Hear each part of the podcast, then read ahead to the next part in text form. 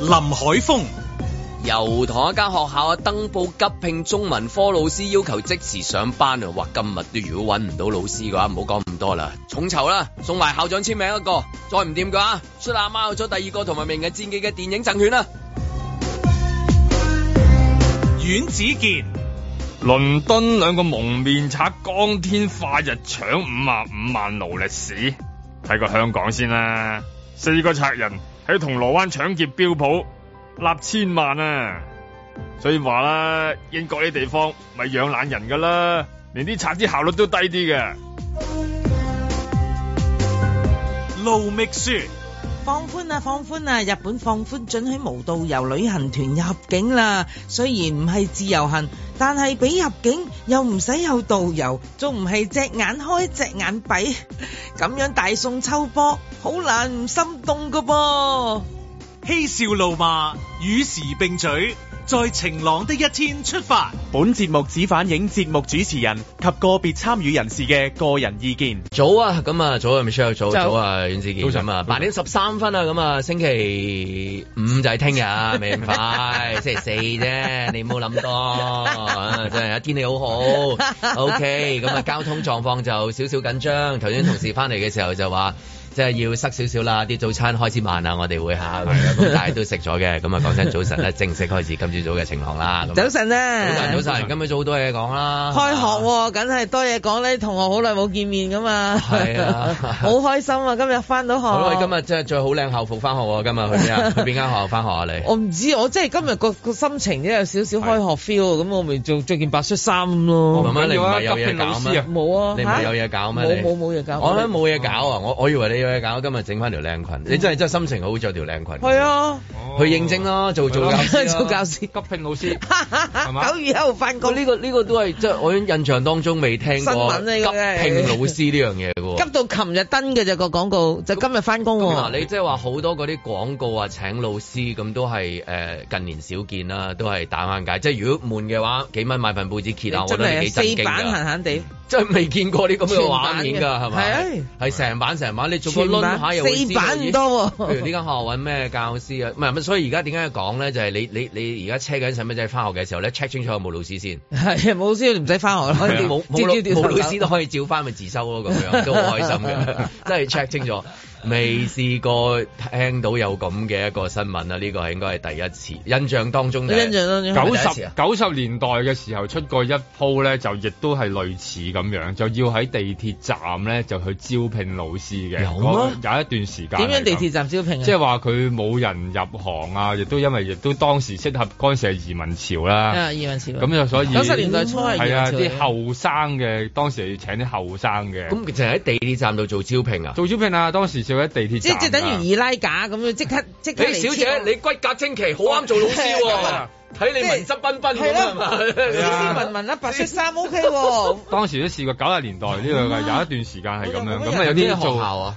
誒唔係唔係學校係嗰啲教學院嗰啲咧，要要即係嗰陣時仲未有，哦即係係啊即係揾 HR 去去去請人嗰啲。誒就要擺嗰啲攤我位，真係冇乜印象。有呢件事喎。真係咁啊，都可能同嗰個當時嘅移民潮係有但啲但係嗰關係陣時冇好似而家咁誇張，你幾版廣告啊，揾老師咁啊未有啦，因為係持續㗎，嗰幾版廣告唔係話臨開學啊，突然間好似急即係總之請人每個禮拜嗰啲持超續超級市場廣告咯。係咯，日日係啊咁喎。啊未去到咁， 當時都未去到咁，即係但係就話即係冇人入行啫，因為當時嘅社會環境啊嗯好啊，景好，即係覺得教師教咧師就冇乜人工啊，係啦，個人工就 你佢做佢計做過金啊融晒。財進啦，梗係冇錯啦，當時係咁嘅情況喎，個個環境係有啲唔同你啊嘅。咁講，我我諗啊，即係嗰陣時你講下移民潮嗰個嘅一啲畫面，嗰啲細畫面都係好歷歷在目。係即係喺灣仔球誒運動場打交啊，即係排嗰個 BNO 啊嗯 BNO 嗰單 BNO 嗰個，係啊，跟住教師請呢個教授真係冇印象，嗯我都冇即乜係人即。係原來有件咁嘅事。唔係好明顯，我哋冇細佬咧，我哋冇咁緊張。我有嘅呢一份我都有嘅。當時啊，九十年代啊，人哋講緊你都未係啊，結九十婚，年代嗰陣時，因為啊有啲，啲你哎呀，你個人咧真係啊！因為我屋企 呃有啲誒誒，即我係關心認識嘅人學業啲嘢㗎嘛去去認證啊嘛。 有真啲係人幾好笑有啲即係有啲認識嘅人係，哦，去嗰啲地鐵啊，有 人嗌我哋去到我去近做嗰陣時九十年代喺地鐵行嚟行去，最多係俾你查身份證嘅啫喎，係嘛？買埋嚟啊，唔該，攞身份證去邊啊？咁樣去邊啊？你個袋你自己出打開嚟睇下咁樣，冇嘢啦，你可以走啦，咁樣都係呢啲。好少話，真係睇到啊！接明 anyway，咁佢呢一個咧就係佢誒講咧就話誒油塘有一女書院就話急聘中文科學位教師，咁就佢大咁寫啊，佢話有傳琴日先至登招聘廣告，即係有傳咋，即係咁樣。咁啊要求咧今日即時上班。咁另外咧，亦都有即係北角有間中學咧，同樣喺今日咧仍然刊刊登個廣告，招聘英文科老師嘅咁咯。咁咁即係個情況係點啊？如果急聘嘅話，去到係即係話今日如果急聘話即時上班，如果有個人有興趣，Michelle 咁有興趣，今日做得幾次老師咁樣，諗住頂一頂一課咁樣樣。咁嘅但係唔該，你係咪請人即刻翻啦？唔該佢係咁樣嘅 喎我懷疑即都係去到係唔問㗎咯，我諗差唔佢都多你唔真係得閒急核到實我嘅資格啦係咯真係我個樣似就得噶啦。都電話一嚟嘅時候，喂啊，恭喜你，你已經係教師啦，麻煩你，即係即刻唔使人事部啊，係啊完全唔如果我使。哋嗰啲咩要以借以還啊嘛，唔使咩係直無需批核無需批啊核，直接即即時時㗎啦，嗯即時批核即時批核啊叫即時批核，係唔使審查即時批核，因為如一果急樣啊㗎。急到咁都唔使 D 兜噶啦，即係唔使打電話去話即係啊，你哋係咪請人啊？啊係啊，你係邊位打嚟？我揾校長覆翻你啊！咁樣你唔會做呢啲噶唔啦，會啦啊而家好急就話你可唔可以即刻翻？我哋真係好需要一個中文科老師，最快最快你講係幾時？如果得嘅話，我嚟車你 Uber。我 已經安排咗 Uber 你俾。俾地址我得㗎啦你俾錢係啊！你真係俾地址我即刻接你你你係急到個，你仲仲話再嚟見工啊，再話傾下點啊，或者睇下學校點啊，睇下你你我覆翻 你啊，覆翻你啊，即係係咪？即係呢啲我哋同 HR 傾啊，冇啦嘛，係你啦邊有得新酬揀啫面議唔使啦，你叫啊，你講。你係你 講啊，你講啊。其實我哋學生準備好㗎啦，不如上堂啦，好唔好啊？ 差唔多喺度講乜因嘢？啊為依家其實有有經驗嗰啲，好多時候係最缺係呢一班啊，即係尤其係佢依家請希望請到都係一啲有經驗，因為有經驗好多都係真係移咗民，即係可能帶咗誒細蚊仔移民啊咁、樣，咁佢啱啱其實你訓練到佢啊即係嗰咁啲上三下零。四十歲嗰啲咯，或者係啦，或者佢已經好都係好當打嗰啲細蚊仔要去到讀書嗰啲咧，其實佢咁咁算啦咁樣，因為其實而家裏面教育行業裏面成日都有個問題就係誒唔係教嘅問題，係嗰啲行政嘢要做得好耐咧，咁所以令到好多好多係趕走咗好多好多當打嘅人嘅，咁啊唔知佢依家請嘅時候會唔會改變啊？即係話例如誒、呃即係唔使做咁多行政嘅嘢啦，嗯例如去到禮拜六日嘅時候，係咪可以減少啲大嗰啲活動啦？哇！嗰啲大嗰啲活動，我聽個以前啲同學，即係啲同學啊誒講，就覺得都。係係係，做到好即多係等於飯。禮拜六日就基本上就冇晒㗎啦，咁樣咁再加埋要聯絡啊，要搞啊，仲要睇住人哋個仔喎， 即即係如果個仔走失咗點算啊咧？但係你都點都會即係我估下頂，即係譬如好似我哋咁樣樣，啊今日真係阮志冇翻喎咁樣，咁 j 文嚟咯咁樣。係嘛？即係即係你都係點都揾到個頂住一堂先啊！係但係係佢啊連揾個頂嗰個都揾唔到，你都打俾霞姨咯。你其實下依 可以真係你叫一個就係係啊稍為端正嘅，你坐入嚟先啦。咁第一堂好簡單，我哋最中意聽嗰句説話。今日老師唔係好舒服 啊，你哋自己温書啦，咁樣係咪？第一堂其實 O K 噶，九月一號翻學好多時候係抄嗰啲咩 timetable 啊係啊我印係啊象我嘅翻學嘅時候啊，認識下同學，誒袁之健喎，哦咦咦有翻有喎，返黑啊咗咁多嘅，係啊，係咦啊林哦海峰發咗肉喎，標發育啊，又臨班 啫嘛，即係唔關事啊，我臨班啫嘛。九月一號其實真係跟住轉頭啦咁樣樣就係係啊就就唱歌就 cocktail 走。 party 嚟嘅啫，係其咯實係。咁佢連插班生連嗯嘅第一正啊日你第一日揾人頂又頂唔到，夏姨又幫唔到，係啊係咪夏姨係咪？夏姨啊夏夏夏姨姨即係我意思學術界夏姨啊，即係體 育學。咁你揾個體育老師，你都可真係有世界。以下意嘅。你實有啊！揾個體育科又得，或者咩科揾下園藝科揾下 Miss Yong 嗰啲啊 Miss Lee Miss Mo 啊 Miss Miss Yong， Yong 啊 Miss Yong 咁樣係啊，都可以。我覺得都頂一個禮拜都呃到嘅。即係如果嗱教揾醫員扮啊，即係有人扮扮中文科，嚇，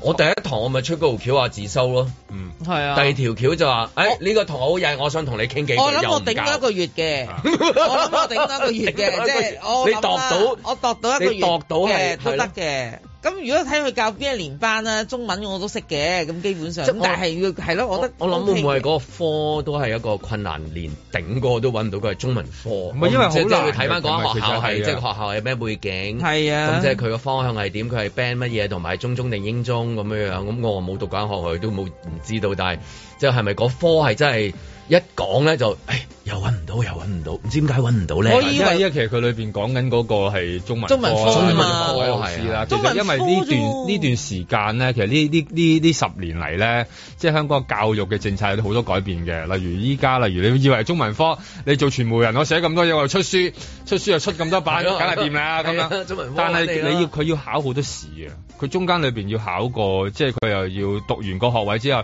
仲要去考嗰啲基教育文憑試準，係啦，要考好多基準即試。即係佢真係有個要求好高，係啦咁所以又唔可以話誒下醫揾過嚟頂啦。林海峰話叫嘅體育老師啊，啊咁樣教間學校唔得嘅，佢真係要揾一個。哦佢就其實佢因為佢之前佢點解會最麻煩就係因為而家走咗好多批英文科又好中文科又啊好其他科，佢已經考咗好多基準試嗰批走咗，咁你唔可以立亂哦，純粹就喺街度請一個，我覺得黃希之嚟 O K 啦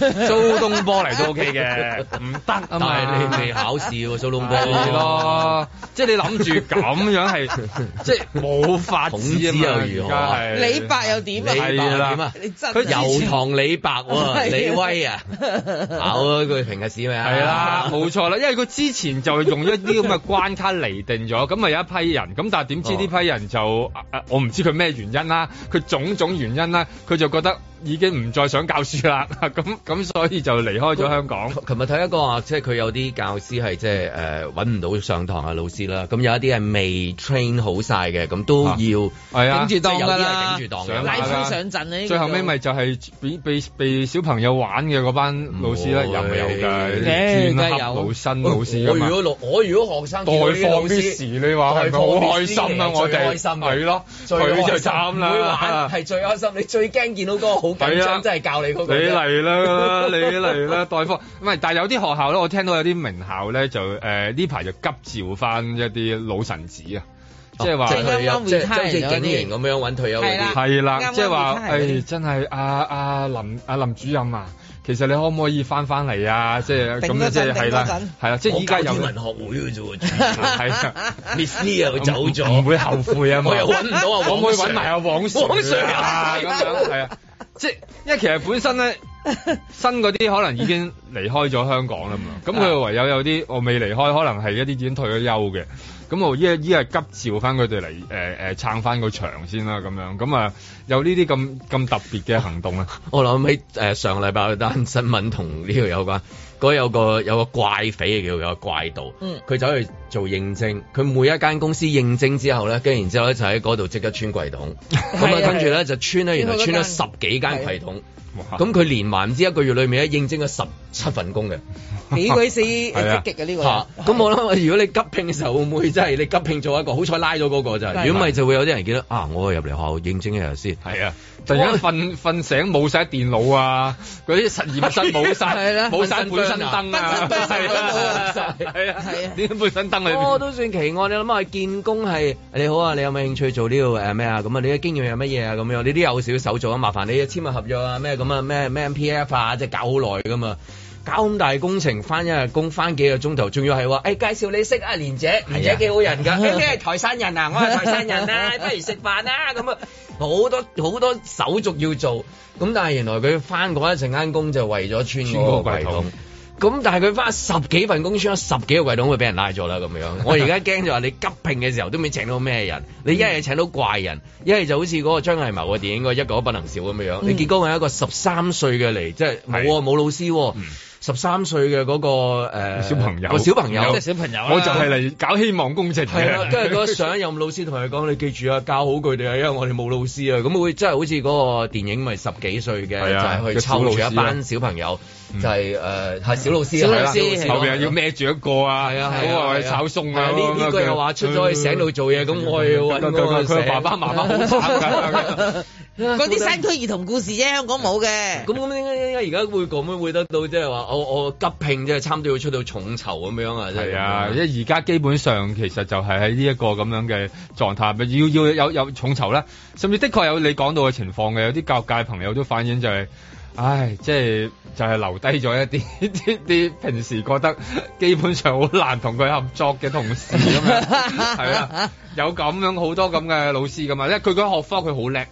但係佢係即係好難去表達佢嗰個學科，尤其係有啲學科係即係比較文史哲類啦嗰類咁嘅啊所以表達。我覺得而家咧，即係之前咧，誒好多唔同嘅問題咧，喺個教育上嘅問題咧，就係針對咗就係呢個通識科同埋歷史科嘛。嗯咁、偏偏呢兩個科目咧，我諗下點解會缺中文科？呢兩個科係一定係楞住個中文嘅。咁變咗咧，呢、個就令到呢批人士咧當啊，嗯因為佢個佢本身嗰個專業被騷擾啊，嗯唉、我不堪滋擾算啦，我轉行又好，轉行道又好，乜都好啦。咁而家就突然間咪就缺咗一批呢啲人士。啊咁我以為缺某一啲科目老師，我係理解呢一、個原來就嗰、個因為皮皮撚肉肉撚骨嗰種嘅效果同咧。埋好多時候喺依家嘅教育政策下邊，好多時候你要兼教啊嘛，即係你要兼教好多科，咁你嗰批又係誒，即係突然間走一個就等於走咗等幾於科三㗎等於啦。三個㗎係啊 啦，無端端走咗幾科㗎係啦啊，係啊即係係 嘛？其如果今實體育阿 Sir 又教數學 嘅，數學又又加要埋美加埋物理物理開學嘅。噶咯喎，今啊日如果再揾唔到嘅話，要出辦法嘅喎，即係譬如誒誒、呃本學校急聘嗯誒咖啡咖啡師、空 帕師拉提、帕拉提師帕拉提帕拉提烘 焙師嚟到咁，然之後先知啊。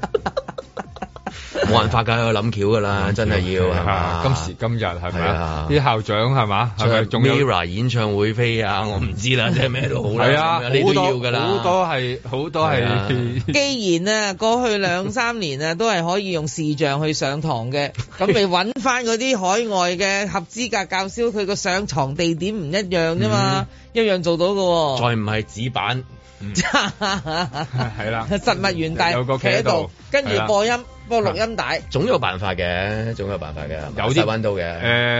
誒揾到一日都 OK 嘅，揾得一日得一日啦，啊揾到一日得一日啦。在晴朗的一天出發。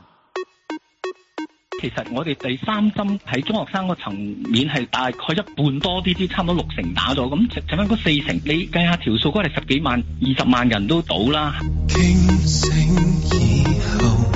再次看見爆炸到數直接中。去問佢哋點解唔打針，有啲咩困難，甚至乎揾醫生去解釋，真係唔難達到誒八九成嘅。驚醒以後，再次看見爆炸到數中。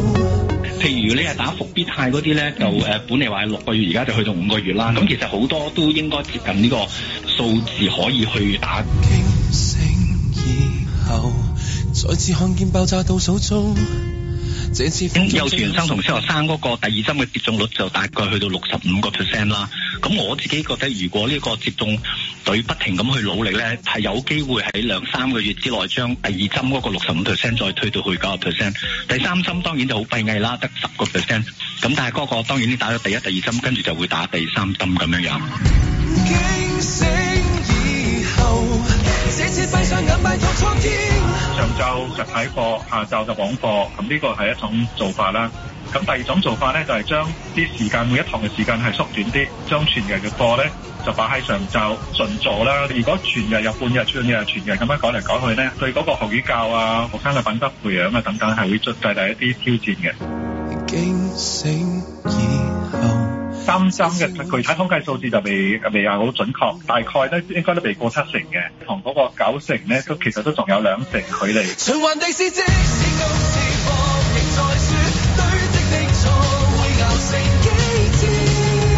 喺兩個月係係會有啲困難嘅。我相信咧，大家咧都講緊咧係得二百四十二間學校咧係全部或者部分係全日面授嘅。咁如果喺兩個月之內咧提高嗰個標準咧，好大嘅挑戰性嘅。然後有到無聊。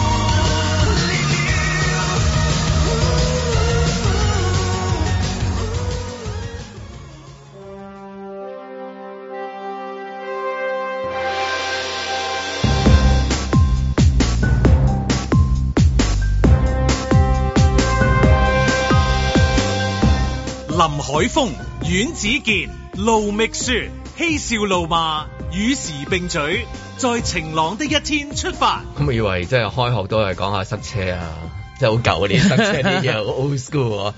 誒小朋友咩誒長大咗啊啊最最最多啲誒發咗毛肉毛啊毛，毛又出齊啊，係啊阿連喉啊就開始出啦阿連阿連又變聲又又生喉啊生喉 啊，即係嗰啲。咁而家係開學就係，唉有幾多個走咗啊？嗯老師夠唔夠人啊？去到最極致嘅呢一個真係。如果呢一出叫《急聘老師》係一個電影嘅話，都係一個黑色嘅一個喜劇定係唔知悲劇嚟，因為佢始終裡面嘅故事嘅情節一定會折射到多少嗰啲啊，即係咁應該係誤人子係嘛弟之急聘老師啦，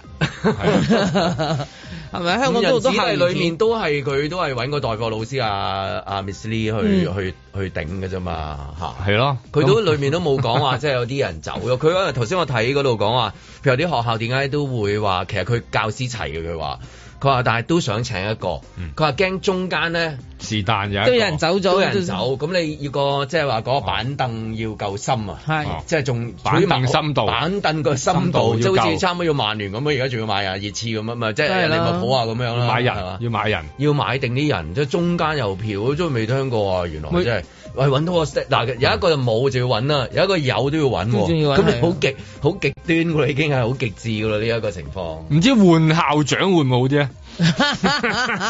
即係我我唔知啲教界嗰啲人士點睇咧。咁不如你換下啲校長我覺得啦換校長冇用嘅，嚇換校長冇用，你換呢啲董事局，嚇即係其實佢有校董你一會路噶嘛。推上去就更加大㗎啦。係啊，係咪啊啊？即係咁講，你嗰個校長想做咁多因為嘢，嗰時係啊好多時候好多都知道離開原因都係對於嗰啲學校要對學校做學校行政嘢啊，喂，因為好多人其實中意想教書就係純粹係面對最前線做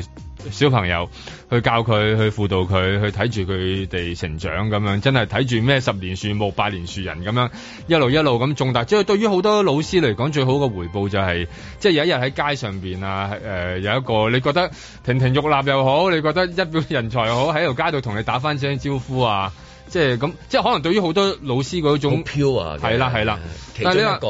滿足感係嘛？但係你嗌佢嗌佢對住咧，要去啊！你你 check 晒所有嗰啲家長嗰啲身份證號碼，再加埋即係嗰啲小朋友嘅嗰啲對齊未？哦，跟住嗰個活動又開始，你同對口聯絡咗未啊？咁即係日日要做呢啲繁繁複複啊，跟住人要要又要去啊！你派咗幾多張回條啊？要收翻嚟幾多張啊？即係話呢啲全部都同佢哋本身嗰個教育嘅你工呢作場都好睇啦，即係如係果啊急聘老師嗰度有一場就先係話揾教師登廣係啊告啦，跟住有人嚟應徵。咁啊，有一啲就嚟劫匪嘅，有一個劫 匪嘅，啊諗住偷咁有電腦嘅一個係諗住偷電腦偷嘅，嘅耍走佢，啊但係一路睇住個鐘就嚟上堂係咯喎，啊即係咁樣樣，係嘛？啊跟住然之後去到好啦，請到阿阿阿阮老師入表人才啦，本身係對 A V 即係話 audio visual 嗰度有好有經驗嘅，係咁樣啦。咁跟住，但係咧，可以跟住然之後錫曬機阿阿阿阿啊阿阮之前上上一堂，突然間同老師喺度，大家即係老師同埋校長傾偈，傾傾下嚟一場咧，就係嗯最勁嘅就係咩？就係變咗梁家輝同埋阿郭富城兩個喺度，額頭頂係我鼻啦，哥你。請我。你走咗我就會留低喺度教，即係咁樣係嘛？即係個校長嘅位竟竟然被動搖咗係嘛？ 咁樣嘅另外一場高潮啊！真係你頭先講嘅畫面咧，我個腦入邊咧就係出現咗啲乜嘢咧？就係類似杜琪峰式嘅電 影。嗱喺個唔同嘅場口入邊有啲唔同嘅緊張。嗱，即係好似而家啲班劫匪，個劫匪咧就要出去打劫。咁咧佢咧好周密噶嘛。好啦，大家對嗯標，大家講好晒對標。於是乎一邊就影住個鐘，一邊影住架車揸出去，一邊影住個有一個炒緊個字咯炒緊就個字咯係啦現場一鬆咁樣個對係啦出。嗰個犯罪現場不斷喺度對咳對咳對咳，嗱而家個場景一變變咗喺個學校，嗱同樣地我哋有件事好緊急嘅，大家要去做就要對標請老師，冇老師啦，喎，咁點啊咁樣樣？咁我哋就就開學啦，係幾多點啊？幾個鐘之後咯， 咪就係咯，打電話登廣登 告先，商台分類小廣告，重酬。老師一名，誒加二十蚊咧，係唔好啦，加八蚊咧，金鐘落 金鐘，冇錯，咁啊鏡頭尾對咳有個鐘啦，因為有時間嘅考慮啊嘛。好啦，呢班人就好焦急咯喎，好啦，跟住咧又開車咯喎，又即係又要做緊唔到啲唔同嘅嘢。對咳嗰邊就龍舟，龍舟啦， 東撐，東撐，東撐加跟住龍已撐。經門口啲學生準備嚟啊，係啲車落車啦嘛。啦， 抹角出嚟啦，跟住啊 哎嗰個劫匪嗰個劫匪嚟 洪興又經過，大飛哥啊撩住鼻哥，開學啊！你咪大佬 B 大佬 B 嚇 嚇校風雲又嚟啦，係啊嘛？連阿慧敏哥都客串一個係角啊，色，劉松仁就 跟住咧血淋淋咁走出嚟，衝落間學校嗰度， 忍你好耐啦！啊，睇得太多戲啦， 但係未見過呢個戲種喎，我意思 係啊，未見過我呢意個思戲係種，，我哋以我意思係可以有好多係竟然可以種同唔同嘅樣戲種都係呢個畫面。係又好都係緊咁緊張張，係又你又戥佢憂慮無間道係啊又又又又春風化雨，係啊又又為人師表，係係啊嘛咁樣，都係愛嚟嘅啫，教書都係愛嚟噶嘛。哇係啊，哇！呢、點搞個啊呢、個呢、個戲種啊，可以原來用翻晒套用晒所有嘅鏡頭擺翻落去，但係係急聘教師啫，只係。 仲有鬼片嘅元素 咧，係咪？一打開班房冇學生 嘅，係嘛？陳小 明啊啊 Elden 點解會冇學？ Jaden 咧。點佢解入會錯班房點解會冇學生得 嘅？三個嘅， 笑片嚟嘅，其實佢哋佢哋去咗邊啊？佢哋入實足個跟住關，跟住跟住你一擰住面，Miss Chan，跟住然之後學校一個人都冇，跟住有個波，有個籃球，突突突突嘣嘣突，嘣嘣嘣嘣，跟住有幾聲狗吠有兩個站孖邊嘅喺籃口去去追你，喺度轉頭，嘎嘎嘎嘎嘎嘎嘎嘎嘎 嘎擰過嚟。我哋嚟上堂，有大夫，冇複雜嘅出嚟，好啊，好啦，夜晚啊，梗係見到好多老師出嚟，突然之間，係不過係傳說會粗六十年代，全六十年代嘅造型嘅，係啦係跟住又操兵， 砰砰砰喺操場操兵，係啦，成日都聽到嗰啲啊。跟住話音樂室啦，嗰個鋼琴又彈起啦，周周噔噔噔噔噔噔噔噔，周杰倫出嚟彈琴，噔噔噔噔噔噔噔原來穿越台劇嚟係嘅。啦。跟住仲有喎，嗰個廁所咧，女廁嘅第二格嗰隻門嘅嘅砰嗰啲喺咧，塊鏡度見到對鞋 啊！黃百鳴跳出嚟啦，開心鬼放啊暑假，李麗珍、羅美美，一路咁推上去，僵屍先生嚟緊啦係啊，因為我啲嗰啲教就係拍 MV，跟住就係歌手走出嚟。 放火有一年有火嘅。夜上我信自 己，相信世上份愛的真理。 喎 啊！一路嗰啲出晒嚟啊！但係就係未拍過你而家喺個學校裏邊啫嘛，有秦勇啊， 咁啊，黎明都請你不要來真係要啦。來啊！仲仲未去到啊啊！古天樂聽到話，誒有興趣喎呢一個，係啊我投資啲 CG 先係，AI 老師，係砰爆炸，唔係 C G 中先有個 A I 羅家英㗎啊，啦，係啊，係啊，係啊啊。咁其實第一堂你真係電腦啊都得嘅，係啊，因為其實嗰啲學生都未準備好啊嘛，自己可唔可以借用阿羅家英先？係啦， 啊借阿羅家英去上上堂先。上上堂就喺度聽到啲學生都話未放我完再假睇㗎，佢，佢話佢話琴日登廣告急聘，係咁係咪即係其實原本有個老師？可能臨臨埋門啊，哦有咩啲臨係即門真埋係門我哋係去所謂。到去到做節目之前話我唔得啦，係啊我肚痛我做唔到情行啊，即係你咁嚟樣。哦都未必㗎，可能喺嗰個轉會窗口期間咧，俾另一隊刮人， 有啊係啊萬，真係萬㗎捷斯，特係啊，你點知啫？你以因為為因你為啊佢係啊寫係咁寫啊嗱，有啲係寫有傳，又可能我哋講完之後係俾人話，呢誒啲嗯都係冇啲咁嘅事㗎 fake news 嚟啊嘅 fake news 嚟咪叫嘅，都都唔誤傳奇，誤傳都唔奇，可能係 fake news 嚟㗎，因為但各大報章都引述啊，但係佢就話係琴日登，咁琴日登，咁點解點解係琴日先登咧？咁即即係係好好趕急，急咯。好急，所以呢出戲定係叫話十萬火急。 定係話琴日報章有 discount 咧？ 即係開學啦，都我哋再平 啲，有冇興趣再登下？咪登下咯，即係咁。啊既然有折，就送多一個 ad，咁啊再得。係啊琴日登話，如果你得嘅話，即刻翻，即係今日翻。今日翻，琴日登，今日翻，咁即係之前係有冇老師啊？定係有？因為某啲原因，突然之間冇要急。 我見通常咧呢啲呢啲工種咧，我見咧比較多喺茶餐廳門口洗碗女工。貼住啊嘛，係啊，貼住出嚟嘅係啊洗碗女工，係啊啊，係啊，等等同嘅咋，自己埋位啦，呢啲嘢唔使教噶啦嘛，好 OK 嘅，即係佢要佢要嗰個係自己埋位啊嘛，依家佢就係話請幾都請唔到一個自己肯埋位 㗎嘛。係啦，而家冇人咁肯啊埋係位難嘅，啫，你又要教佢，佢已經即刻可以自動波入晒咁樣，其實就最難咁啊呢嘛。個啊唔可以話啊，即係話好似呃去去到就突然間校長啊，得啦，我嚟啦，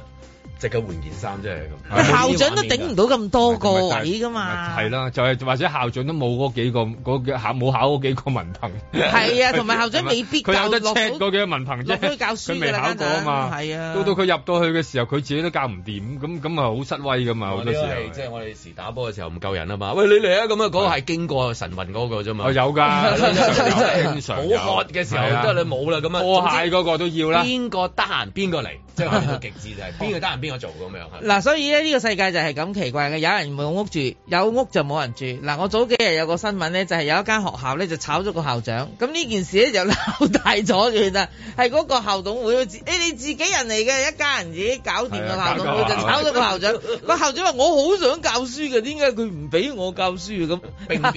變係啦冇錯內 政。哇！真係咩都有，今日開學好精彩啊！好精彩啊唔使再講嗰啲咩塞車 啊，係嗰啲同學仔認唔到同學仔啊，媽咪唔捨得小朋友係啊啊，呢啲原來呢啲係好少嘅事嚟嘅，翻到學校先有咁多場港產片睇你啦，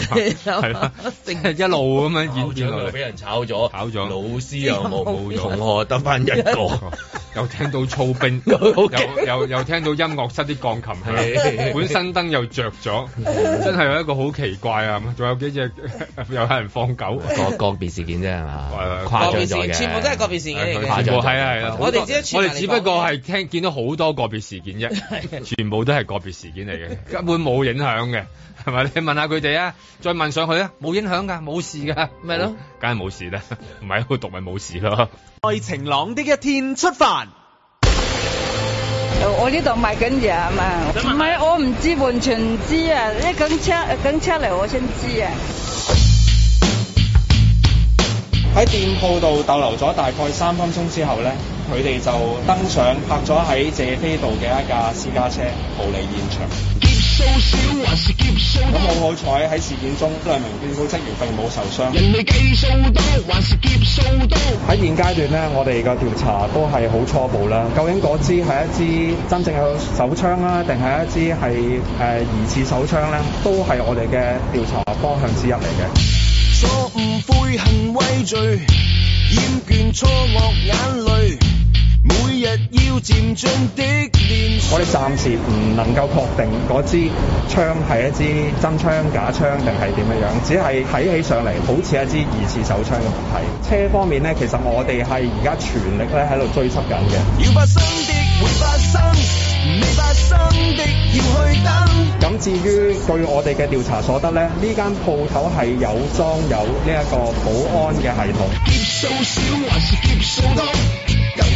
並且喺賊人離開之後呢，店員係有啟動到呢一個防盜嘅系統嘅。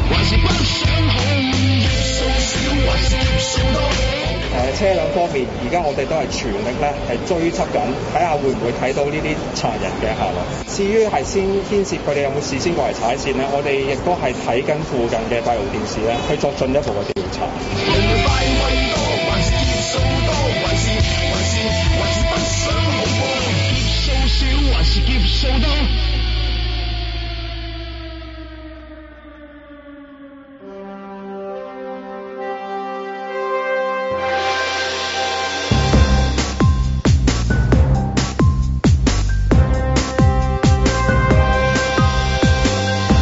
林海峰、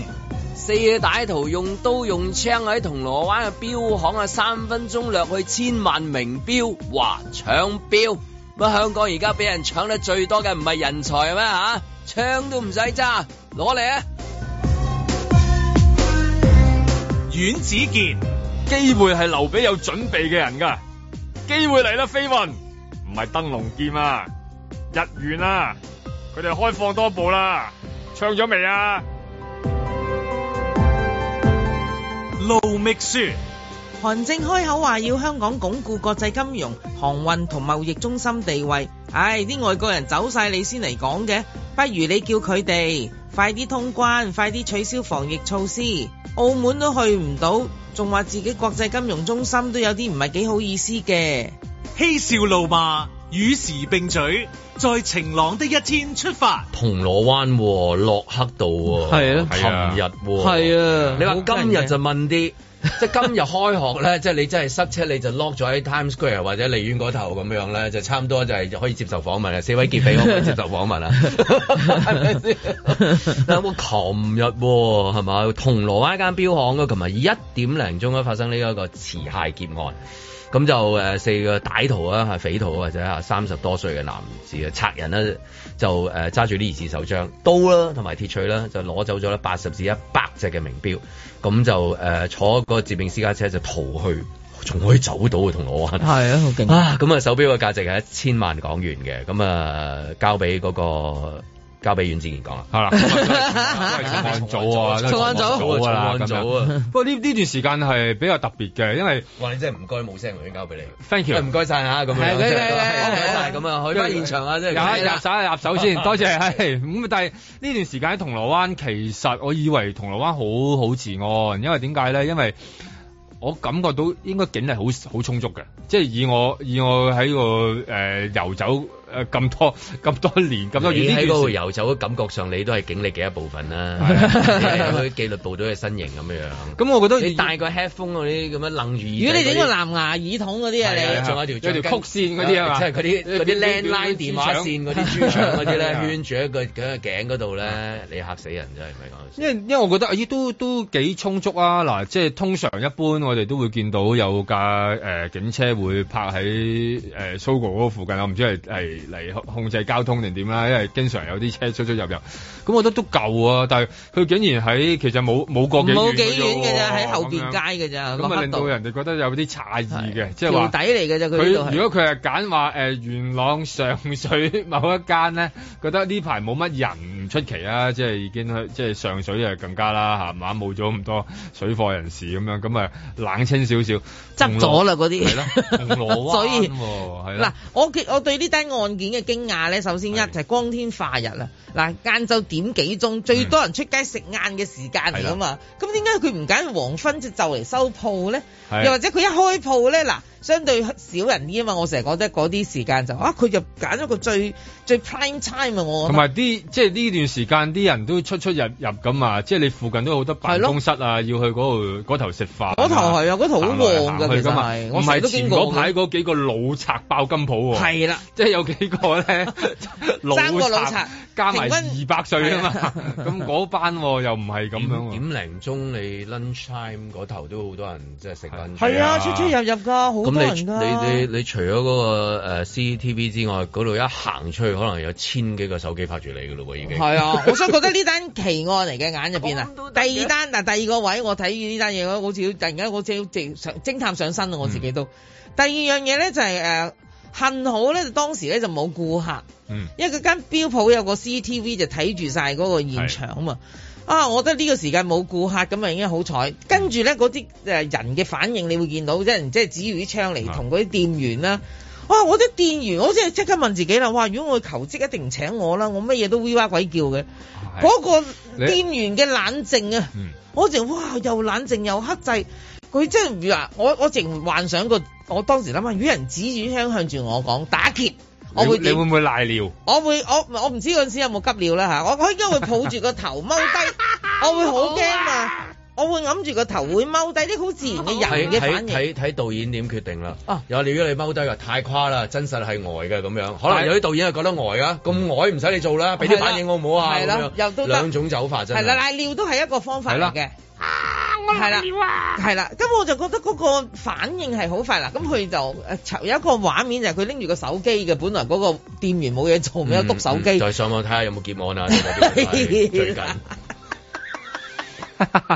睇下治安，香港治安啊幾好係啦咁樣睇下香港咦突然唔係間話想香港嘅治安淨係得騙案嘅啦啊係咩啦？網騙香係咪港治安都全部好啊都電騙嗯網騙？嗯啊！突然間誒有個有支槍就喺你前面啦。啊咁我喺度諗下呢個呢個角色都好難演啊！嗰個店員嗱，而嗰個店員咧嗰種輕鬆咧，嗰種係游刃有餘啊，直情好似覺得冇我乜我大不嘗了。試跳入去諗啦，即係我我我估而家生意都唔可以同自由行嘅高峰期比啦，冇嗯乜生意㗎同埋同鋪埋租租亦都好貴啦。呢段時間呢個勞力士國際價價格大跌啊 嘛，係啦，咁跟住又即係開學前夕啦，咁你梗係個個就係趕住買書㗎啦，撲撲撲錢買書啦，哦買買校服啦，喂，仲買表啊？你件校服啊點？或者根本唔得閒嚟買表啦，佢諗住要去去，不如去瑞士買啦。 佢佢都去歐洲啦係啊係咁即係都係萬念俱灰㗎 啦。咁突然間你見到誒有有有人走出嚟話打劫咁樣，唉，去就算啦都，即係所以好我都淡生不如死係咯冇乜即係咪分別去到好淡，所以佢嘅演繹就所以就係淡到就係咁樣樣咯。你冇大反應㗎，你話冇啊我見你話佢如個果反應好好低生意嘅時候，即係喺一個月唔知幾多萬、幾多幾多千萬咁樣，你就哎呀死啦打劫啊！咁我哋死啦，即係咁樣，係咪先？我估係淡到係係因為咁啫啩，如果唔係嘅話就係睇見慣咯。係咯，因為見慣大場面因為啦，見慣大呢啲場面係咯，啦唔唔同識埋第真一係時可間反能應我因為呃我感覺上真係可能真係冇生意啫，因為即係又又又嗰個價錢又咁樣 樣誒跌法咁嗱，其樣。實因為有兩個店員噶嘛，嗯嗱、我哋睇到佢好靜，好明顯睇到我係一個男嘅店員，因為佢比較高大啦，同埋佢顏色比較淺色啲，好容易啊似見似到。係話事人多啲啊嗯係嘅啦，另外一邊喺一個左手邊嗰邊咧，其實有個女嘅店員，佢係細粒啲，同埋着深色有衫，着制服㗎，就好 似 隱，即好似隱形咗黐地啊，好似黐地，但係佢喐嘅後尾會咁。咁你會見到係 啦，女嘅反應都係好淡定嘅喎。嗱，我當男嘅即係吓，即係出得嚟行下咁啊冇問題。見慣見慣嘢，OK。女人我成日覺得冇幾多個女人可以咁勁㗎，係嘛？所以咧，我就真係覺得呢一類人士先可以做呢一類嘅啊店鋪嘅誒售貨員啊，因為係售貨員我嚟㗎嘛。想聽嗰個埋女啲士對白添，咪隨便啦你 哋。係咯，你想中意邊啦邊一款你啦，係話啦你話咯。啦嗱呢呢一你話啦季有邊有？佢可能去問問嘅邊一季嗰邊啊啲最啲貴。流行乜嘢？係啦，呢季咯，呢季咯，呢季係啦咯。我見後尾有有去嗰啲誒攞鎖匙咁樣嘅攞鎖匙係嘢嘅，係啊啦，同埋要講嗰啲名㗎嘛，你都知嗰啲名好怪㗎嘛，嗰啲標嗰好啲難名，讀嗰嘅啲花唔係啊，嗰啲花名哦啲花啊名，又話百事啊，又話唔知咩水鬼啊， 咁即係即係古靈精怪嗰啲名， 即係邊個鬼咁貴係唔嘛？係你講嗰啲係嗰啲舊裝錶啫，咁佢依家都係啊，佢佢唔係舊裝錶。佢係佢唔係話係一間有二手錶鋪嚟㗎哦嘛，但係係係係。嗰啲好多人呢個典當都係嗰啲嗰啲堅嗰即啲係會等喺嗰度嘅。係 哦，咁啊，嗱，所以望住一個有咁多呢啲，又仲要講埋，要立到咁多，仲要走依家走埋喎。有係啊有自認嗰嘅有個個嗰個車輛成件事嘅嗰個系統啊、速度啊，即係令到人覺得哇，真係好好歎為觀止，因為冇見過咁耐，冇見過呢類嘅嘅。嗱嘅呢一片出案戲咧，我就覺得就太離譜啦，啊得嗰幾分鐘係嘛？千萬製作係得三分鐘嘅戲戲，即係嗱， 古天樂見到都係乜滴汗啦？即滴刻汗就係係。啊，得三分鐘嘅啫，人哋千萬投資呢個因為啊其實係樹大呢個貴過 C C G，咁鬼三分哎貴鐘一千萬，哇！啊我諗應該梗係貴貴貴好多。我諗三分鐘如果正常都唔使咁貴係啦咯，，佢所以呢個貴好多㗎。其實佢係樹大招風 嚟噶嘛，你諗下佢係咪？你本來諗住係入邊有個任賢 齊啊，係嘛？有個林家棟喺度㗎嘛樹大招風應該係陣間講嗰個題目，東寶就樹大招風，我估係嗰個真係一陣間先講樹大招啦風，講翻呢一個先。係啦，咁所以依家就係啦，咁啊有但係好多人就有一個比唔較啊係佢有個喎出。電影，係啦，任依家賢依齊家就好多佢人哋個有啲比較就話，哇！之前咧就有人講到話，哇！倫敦啊，倫敦你睇下幾治安唔好啊， 嗰個五十五萬嘅勞力士咁又俾誒兩個兩持個刀俾人係持刀殺人咁就劫咗佢啦。嗰、個所以發現有啲有啲地方咧，成日俾人哋話養懶人就係咁解啊。原來即係搞咁耐先買一隻五十五萬嘅勞力士，你睇下香港啲匪徒嗰個效率啊真係，高四個就數成千幾萬咁就咁就走啊！即係究竟嗰個工作能量之快脆、效率之大，人哋搞咁耐先至先至得嗰五十五萬，咁啊仲要俾你唱通街喎！依家倫敦嗰度，即係由倫敦發生嘅嗰單劫案唱到嚟香港啊，仲要俾人哋寫成一個網誌啊，咁樣嚟去到發表啊咁樣。咁依家香港呢單就真係先至係嚇國際級噶嘛，呢啲大茶飯嚟噶嘛，千即係過千萬珠寶啊。咁香港咧就向來都係高效率嘅，即係各方面咧都係高效率。但係只不過我就覺得，即係嗰個時代唔同咗咧，嗰啲畫面真係唔啊同。我即係諗翻九十年代啊，嗰、個永遠我都會記得嘅就係、啊應該係葉繼悍匪歡係啦，係嘛定季炳雄咧就喺誒觀塘駁火啊駁嘅，火就打劫金鋪。你淨係見到佢卜卜卜，係啦，正正正經勃勃勃嘅，係啊，勃勃勃真係好好激烈嘅。打打劫金鋪就佢終極梗係冇成功啦，係咪啊？咁就即係駁火咁啊，跟住敗走咁嗰樣陣時嚟仲話到要。用鐵錘啊嗰啲咁樣。係啦，但係今時今日，你只係拿把槍，嗰把槍係真定假都唔知嘅，其實，因為冇人知道係真定假。咁你見到把槍，你都唔好話，誒唔好拿支把咪假試下槍先啦，嚟咁，樣係嘛？係會試下先噶嘛。咁你都係就範嘅啦，係啦，攞住把刀咁哦嗰個樣，始終係殿堂級啦，真係去到神級殿堂級嘅 O.G. 㗎啦，應該。係啊，我真係覺得喂，好即係嗱同嗱埋兩嗰個唔同嘅嗰個係外來嚟呢一度，佢真係嚟揾食，跟住走啊諗住。係啊，呢一個同嗰啲即係譬如近年好多㗎，你話咩地鐵站交收名錶咁有個人嚟就搶隻錶搶隻名錶，搶好多錶㗎，啊即係你你你你嘅錶又俾佢攞咗，佢又話準備賣佢嘅錶，總之係呢啲來來去去嗰啲貨咧，咁樣你又佢又攞咗你，你又攞佢，跟住然之後走嚟走去咁樣樣，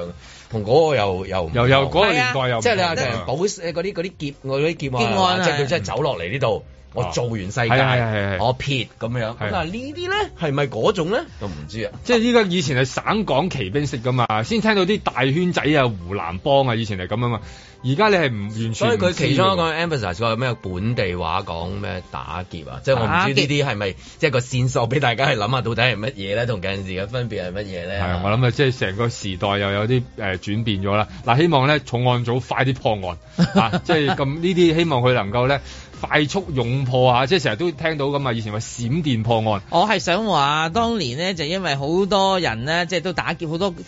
金鋪劫案嗯啊，所以呢，就高度戒備嘅，即係成個誒呃唔、同嘅區啦咁樣。但係其實而家嗰個警力係比當年係更充足仲充嘅，足再加上而家行必唔係兩個人噶嘛，而家行必係四或六人以上嘅，係啊即係係啦，總之八人以下啦，就因為唔使限聚啦，係啦。咁你會見到就係咦？理論上某啲嘢你係提升咗，但係某一啲嘢你又會覺得，咦又唔覺得似係喎咁。我哋咁所覺以得係啦，即係喺喺喺條路面上邊，你會覺得就應該安全咗㗎。係啊但係又發生咗呢啲咁樣嘅劫案喎，咁啊係啦，希望快啲啦。哦可能而家破案要靠就係嗰啲標嘅專家，係即係高手之中嘅高高手，啊哦就係揾佢到佢一來源行埋嚟攞個攞個放大鏡一瞄望，瞄呢只係嗰只嚟嘅喎，咁咁啊就會知道啲嘢去邊度。在晴朗的一天出發。 9月7日よりまあ入国者数の上限を5万人に引き上げるとともに、すべての国を対象に添乗員を伴わないパッケージツアーによる入国を可能とするなど、さらなる緩和を行うことといたしますが、私からさよならしなければこの恋は終わらないのね大家可能過往自由行就去到先慢慢諗去邊，但係今次嘅做法，我相信呢，就係、要大家出發之前諗好晒去邊度。一個人出發都可以，只係呢係預先係將我哋客人預備去嘅每個地方寫咗就得㗎啦。これ以上咁你想去邊度，其實照寫俾佢，你跟翻到時你係跟翻咁嘅方式。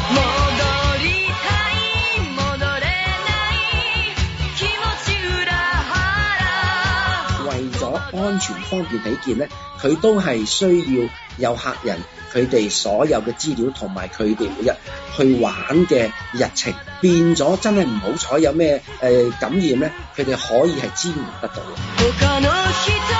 愛せればいいのだけどそれはちょっとで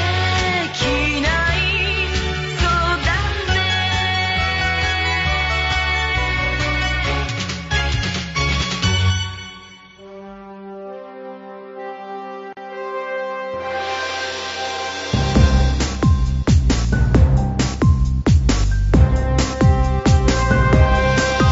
林海峰、阮子健、盧覓雪，嬉笑怒罵，與時並舉，在晴朗的一天出發。唔使問啦，呢個梗係阿張文整㗎啦，出到中心名菜 阿 Kina 因為佢復出啊，係啊，係啊，係啊，有意義㗎。義。第一次啊，真係正啊！ 始終都有 第一次，何妨全力試 啊！奉 獻出第一次，有個人同你咁大聲喺度講咁啊樣，你真係俾唔俾佢啦？奉獻出，OK，咁而家係咪要奉獻第一次啊？係咪講日本啊？係嘛？定係講東寶啊？兩冇所謂嗯啊東東寶值得講下嘅，日本嘅講極都仲有得講啊係係係嘅，係因係為仲有後續嘅，而家啲細節我哋都未知係啦係啦係啦嘅。佢今朝睇日本嗰個都係都未未未有細節遲啲先啦，嘅遲啲先啦咁樣係嘛？東寶啊啦係嘛？東寶就梗係交翻俾東寶常 客啦，我哋有個東寶常客啊，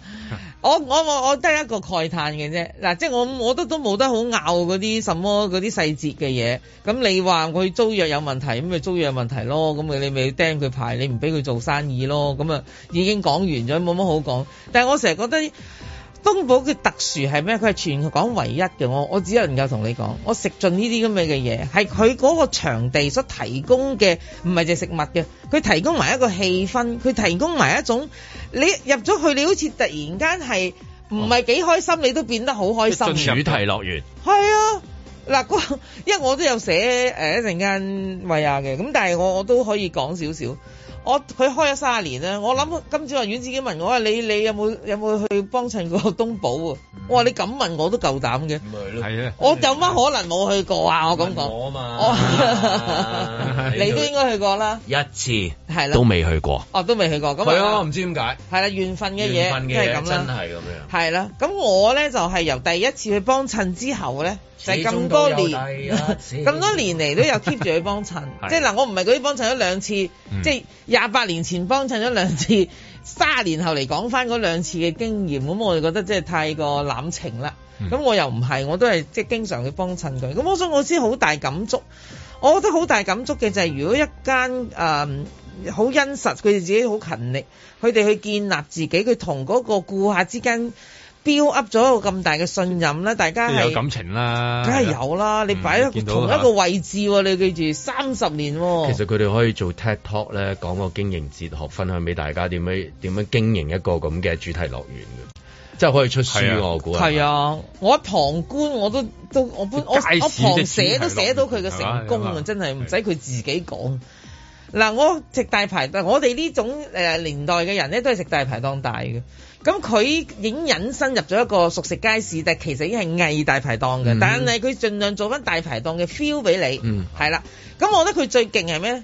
佢你食嘅嘢咧就係大排檔食唔到嘅，所有其他嘅大排檔你都食唔到，就係、佢自己創新嘅菜式。哇！我自然覺得嘖嘖稱奇啦，我當年食到嘅時候。嗱，我最記得我食到第一次去食到我淨嚇親嘅，哇！欸食意粉你唔係話大排檔有意粉喎、 佢嘅意粉咧就叫蜜汁墨魚丸。嗯咁咧就係佢就將墨魚就變咗一粒墨魚丸啦，佢跟住有意粉啦，佢要將佢個蜜汁做翻一個汁，成碟嘢黑咪蒙蒙嘅上哦台係。黑色嘅，係啦，你食完咧，你成棚牙、成條脷、成個嘴邊都係黑色嘅，咁佢係真墨魚汁啊嘛，即係呢樣嘢。我直然覺得哇，咁都夠膽，因為點解呢個班廚嗯其實個班底係做開酒店嘅，所以佢哋喺酒店業，所以佢哋對某一啲嘢嘅追求係好極致嘅，你係估佢唔到。即係好多奇人異事啊兩。冇錯，即係嗰啲你當佢咪幾大高手，自己誒不如做自己喂搞嗯我哋下退生隱意江湖啦，先，係咯係嘛？咁又唔係佢後生開始嘅，佢哋而家六啊零嘅啫，佢哋。咁你你會見到佢哋嗰個夾拍，你咪講三廿零歲，你都頂唔順嗰啲工，你不如自己自己出嚟搞啦咁樣。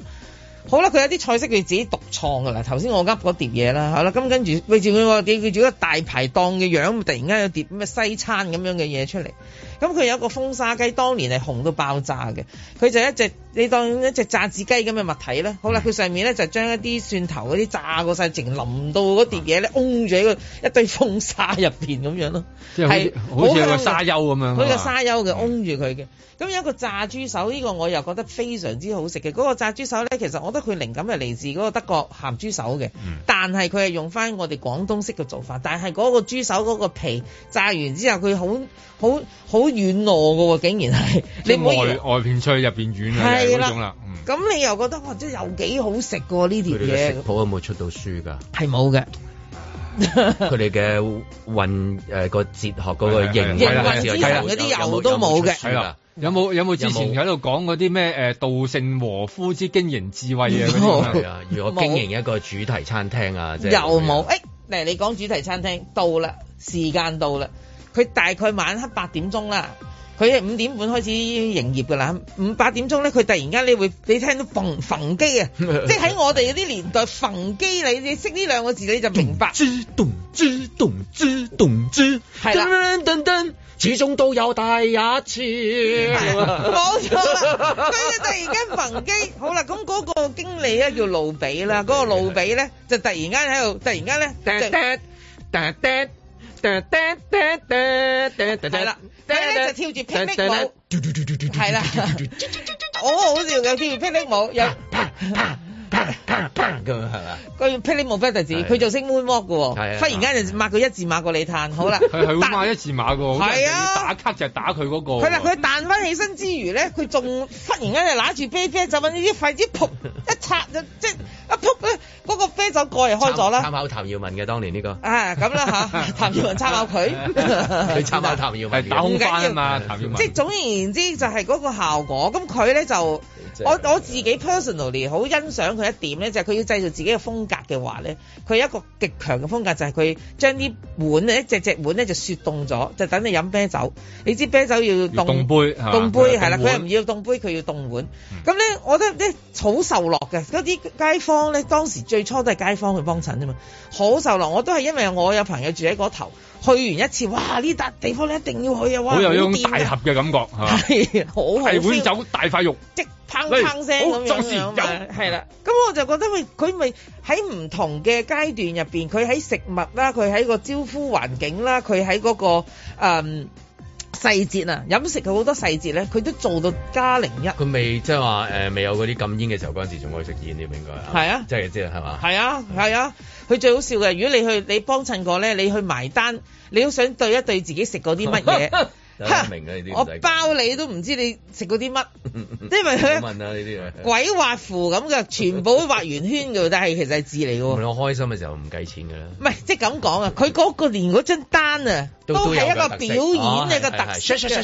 色嘅。係咁啊！係啦，你淨覺得我知你仍笑㗎，你你你得個笑我我字。哋呢一年做嗰啲即係尋找誒執笠的故 事咧，關於食肆方面咧，我都寫都唔少。我哋真係日日間唔中就講一個，仲係講一個你就好中意食嗰啲喎。係啊最中意嗰啲你係講一次，就會冇㗎係啊佢會冇講，冇啊跟住隔一禮拜又一間，隔一禮拜又一間。咁部都係嗰啲食物有啲帶俾你一啲咧，就係安慰啊、幸福啊、誒暖肚啊咁樣樣啊。但係頭先咧 Michelle 講啊，啊咁啊你少咗個地方就係俾大家去自由奔放、豪邁、開心誒開心、happy，不啊分你我，冇高冇低， 仲有係嘛？即係啊國際性㗎喎國際化又有，啊好國際性都唔好講美食啊，奇創異意博士都去啊嘛話。創意美食係嘛？咁所有哇呢啲即係等於好似個球場冇得即係話睇波，然之後見到佢誒炒飛機，跟住大家單字一個字好，好即係你冇咗嗰種，你揾唔到嗰個 地方。嗰下啊嘛係啊，你好難噶嘛，咁你唔會話約成班我哋個連鎖嗰度打邊爐，跟住咁樣喺嗰 度，哎你真係食完唔係嗰個味道係啊，仲要唱一百分咁樣，跟住走係啊啊，咁樣樣又冇咗一個咁嘅誒自由奔放嘅地方喎，真係即係你好難搞嘅嗰種抒發感情咧，即係喺個食，即係喺大排檔飲食上邊就係係抒俾大發家啦，抒發一下啊去嘛 happy，係啊成班無出去拘無吹束水係啊係嗰下啊嘛或者係慶祝工作之後嘅一係啊啲之旅，好耐冇見嘅朋友喺係 farewell 啊大排檔係咁啊樣樣。嗱，我見過你唔好你頭先你講誒嗰個叫奇異博士，即係阿阿 Benedict 係啊係啊係啊。佢佢佢佢佢佢啊嘛，係啊係啊係啊係啊古天樂有冇去過？古天樂我冇一個印象，但係咧，譬如話誒阿 Anthony Bourdain 啦，好出名嘅國際嘅誒係節目誒節目主持人啦，食飲食嘅，咁佢哋喺嗰度啦。正所謂死之前都要嚟嘅。係啦，佢個 bucket list 剔咗啦，呢個好彩。我見某一年嘅一個誒誒、呃呃特首候選人啊，同班同事慶功啊，即係嗰都要去個嗰度團隊啊，都係去嗰度啊，即係好貼地啊，我都覺得最呢近件事嗰。個見過報章就係翻嚟之後，咦，好少見面嘅一個政治人物，咪就係政治人物咯係啊，都喺嗰度出就現係返。政治人物出現喺嗰度，嗰單之嘢後俾人揭發咗佢啊嘛，而家就話佢咁咪即係誒都嗰個限聚人數啊，咁嗯都所以知道好味啦，係去啦完外嗰個國翻嚟係嘛，嗰個都識覺食得㗎好嘛，你味，就知係啊啦道係啦。咁所以呢件事係喺今日發生，我就覺得喺我呢個 我都未得閒悲嘆緊其他嗰啲啊逝去的誒美食店啦，好多噶嘛。你又剩一單新雲啊，對我嚟講，知越舊雲都未搞完嘅，搞新係咪越雲。好啊，越越咩咧？越越快消逝咧，越美嚟啲東西我越不可碰咧。好似好似而家好似走緊呢一套咁樣嘅即係片嘅路咁而家線。點啊？即係落街嘅時候想食話揾啲好中意食嗰啲嘢好似呢種咁好似各樣啦，即係我哋尋找冇㗎啦尋找結業結業的執執笠的故咁事你咪食咗裡面好多嗰啲連鎖啊嘅咯不如同自己講咧，我唔好當到佢好，即係我要嚟唔到係你其會實我好陌好生啊，落到去，啊嗰間冇咗啦，嗰間冇咗，嗰間冇咗，嗰間冇咗啦，咁我哋要認識新嗰啲啦，唯有咁樣係咪？希望有新嗰啲可以可以俾到你同樣即係之前失去嗰啲嘅一啲啊，即係滿信足感啦任要時間建立嘅嚇，佢啲客要用咗三十年嚟建立嘅，你摧毀佢梗係好容易啦，係一封信係咪？俾三日時間你執埋包袱走人咁，咁但係即係我覺得嗰、個，即係我自己見到係一種好冷嘅一種表現，而呢種冷係破壞緊某一啲嘢㗎而嘛呢一種冷係對裡面嗰個熱情係一個兩個極嚟嘅，好得意啊！可能有一啲人對呢件事咧就睇完之後就係嗯好啦，開心啦。但係大部分咧睇到呢件事係唔開嗯心，咁即係有一啲人好開心，但係換嚟好多人嘅唔開心，咁冇咁多啦，飲杯啦唯有。喂呀，盧覓雪。有三十年歷史嘅北角大排檔東寶小館喺八月二十六號接獲食環署通知，指排檔因為涉及租務問題，需要終止佢嘅租約，並且需要喺九月二號前將攤檔工具清走，交還檔口俾翻署方。作為開國功臣嘅餐廳經理路比指，一年半前起，前民政事務局局長何志平夫婦一行九人喺餐廳食嘢，懷疑犯限聚令後被調查，質疑餐廳就一直被人針對，批評署方今次亦都未有酌情權，提出一個月寬限期，形容做法不近人情，趕盡殺絕。大排檔係上世紀中五六十年代嘅產物，一九四九年前後香港湧現咗大批難民，好多人嘅學歷不被承認，揾唔到工，唯有做無牌小販啦、當時政府因應情況設立小販發牌制度。方便規管各種小販，其中就要求合法擺賣同經營熟食嘅小販必須喺當眼位置展示牌照。由於呢一種飲食牌照分大牌同細牌兩種，經營者就叫自己做大排檔。但係以前大排檔好多時唔止係得自己孤零零一檔噶嘛，通常都係幾檔一字排開開埋一齊，就變成一大排咯。每個區都開到成行成市。喺光顧者嘅角度，佢哋仲唔係大排檔？咁啱兩個嘅發音又一樣喎，都唔理佢係牌照個牌定係排列個牌啦。香港人都對呢一種專為基層市民提供廉價飲食嘅場所有一種親切感。起碼我係我係七十年代食大排檔成長嘅，不過都唔使幾耐，大排檔都已經慢慢式微。隨住香港嘅發展，政府八十年代開始鋭意取締呢一類影響市容嘅食肆。首先唔再發牌，已經有牌嘅就規定持牌人一定要喺營業現場，而牌照亦都只可以由直系親屬繼承。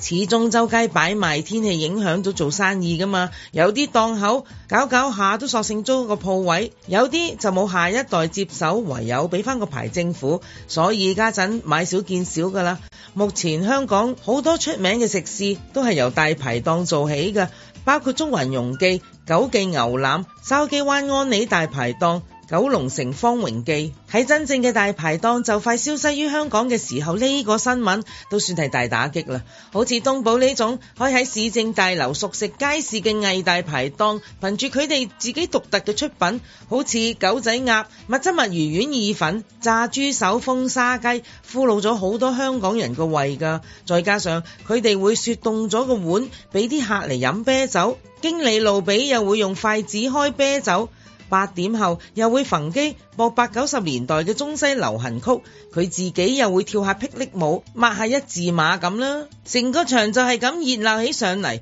唔止係街坊生意，好多區外嘅人，甚至乎連國際學校嘅學生都係熟客啊！去過都知嗰度係幾咁國際化啦。呢一種風格，全香港得佢一間嘅咋。疫情接近三年，好多老店都俾防疫措施搞死咗。尖沙咀六名春正佳園記、糖水上環、蓮香樓、灣仔大榮華，但係東寶呢，建立就三十年，摧毀就三日通知，被宣布死亡，仲要死因有可疑，都不禁問一句啊：香港呢個國際城市仲有乜嘢係有自己特色嘅呢？諗起東寶嗰隻飲啤酒專用嘅戰鬥碗，希望路比 Billy 拉鏈，你哋繼續戰鬥到底啊！